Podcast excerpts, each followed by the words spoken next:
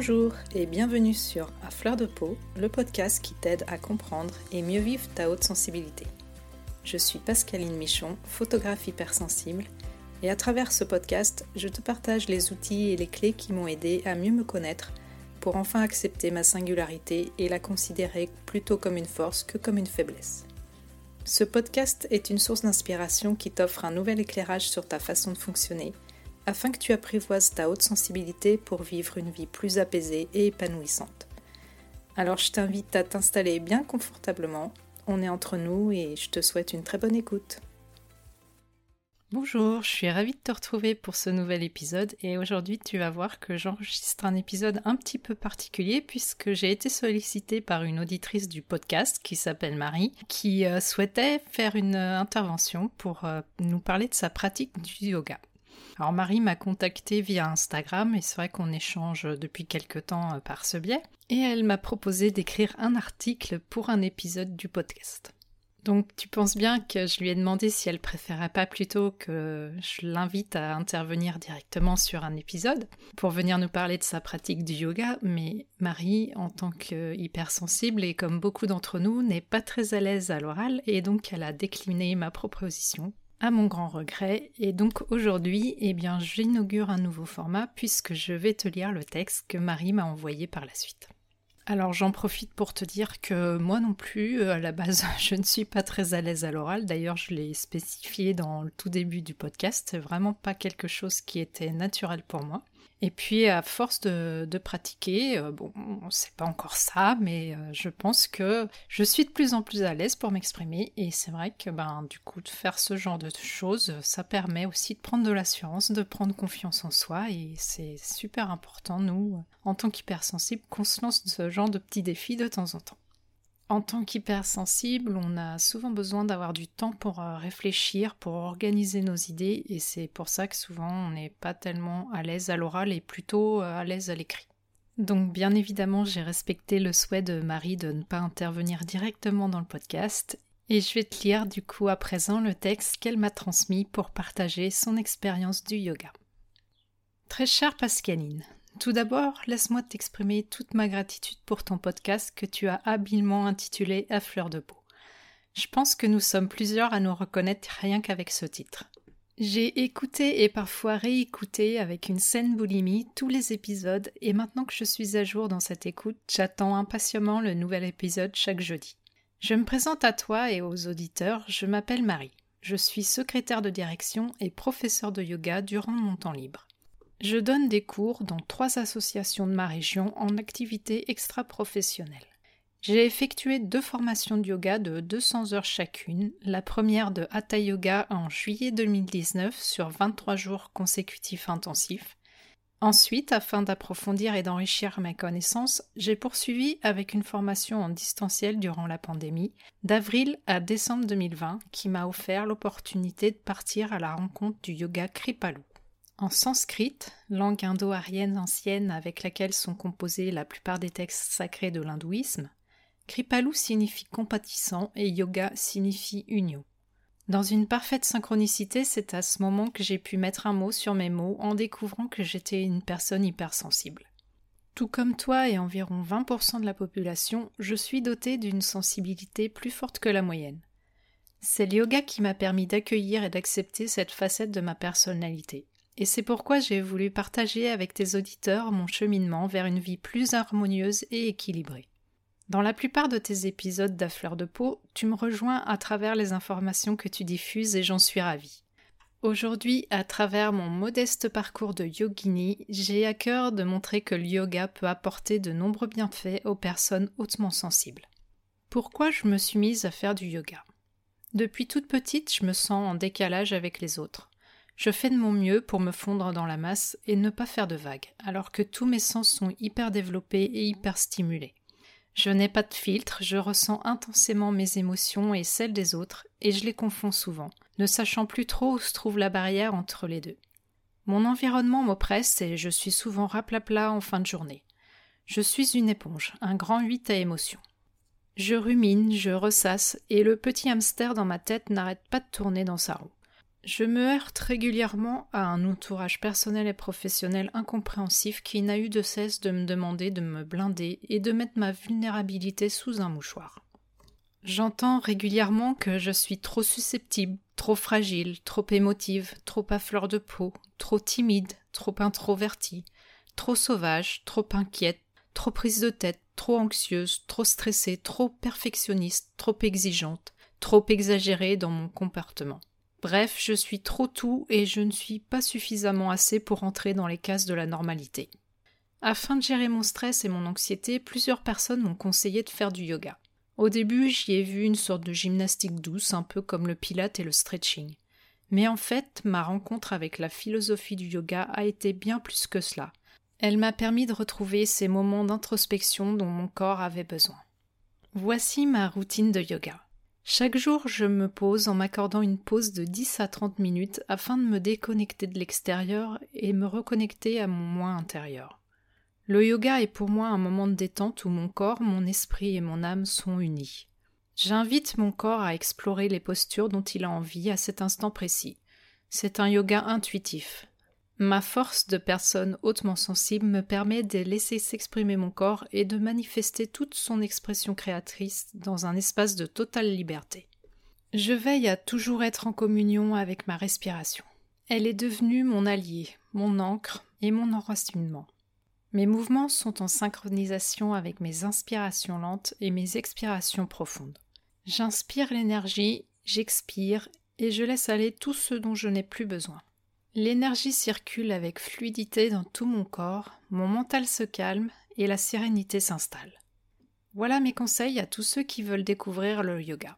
Le yoga Kripalu que je pratique suite à ma formation avec Marise Lehou de Diva Yoga est, comme je l'ai dit précédemment, un yoga compatissant, bienveillant mais aussi accessible et sécuritaire pour le corps.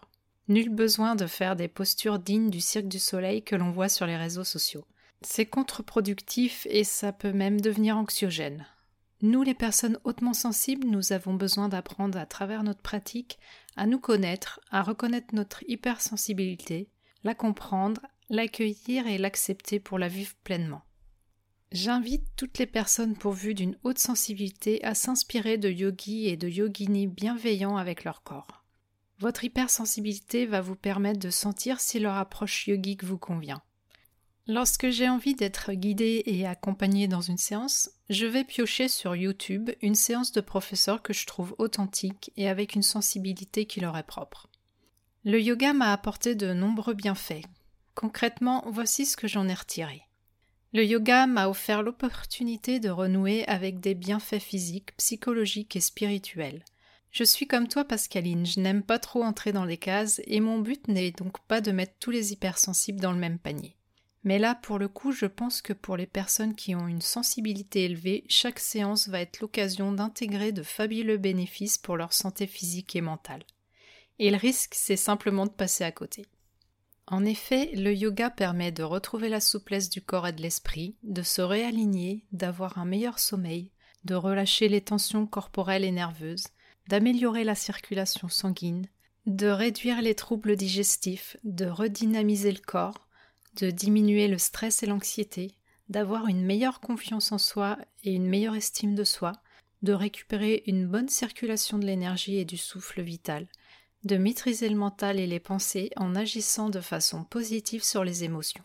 C'est tout un programme, tu vas me dire, et bien évidemment, on y va petit à petit, un pas après l'autre pour obtenir de magnifiques résultats, et pouvoir prétendre avoir cette vie harmonieuse que nous recherchons toutes et tous.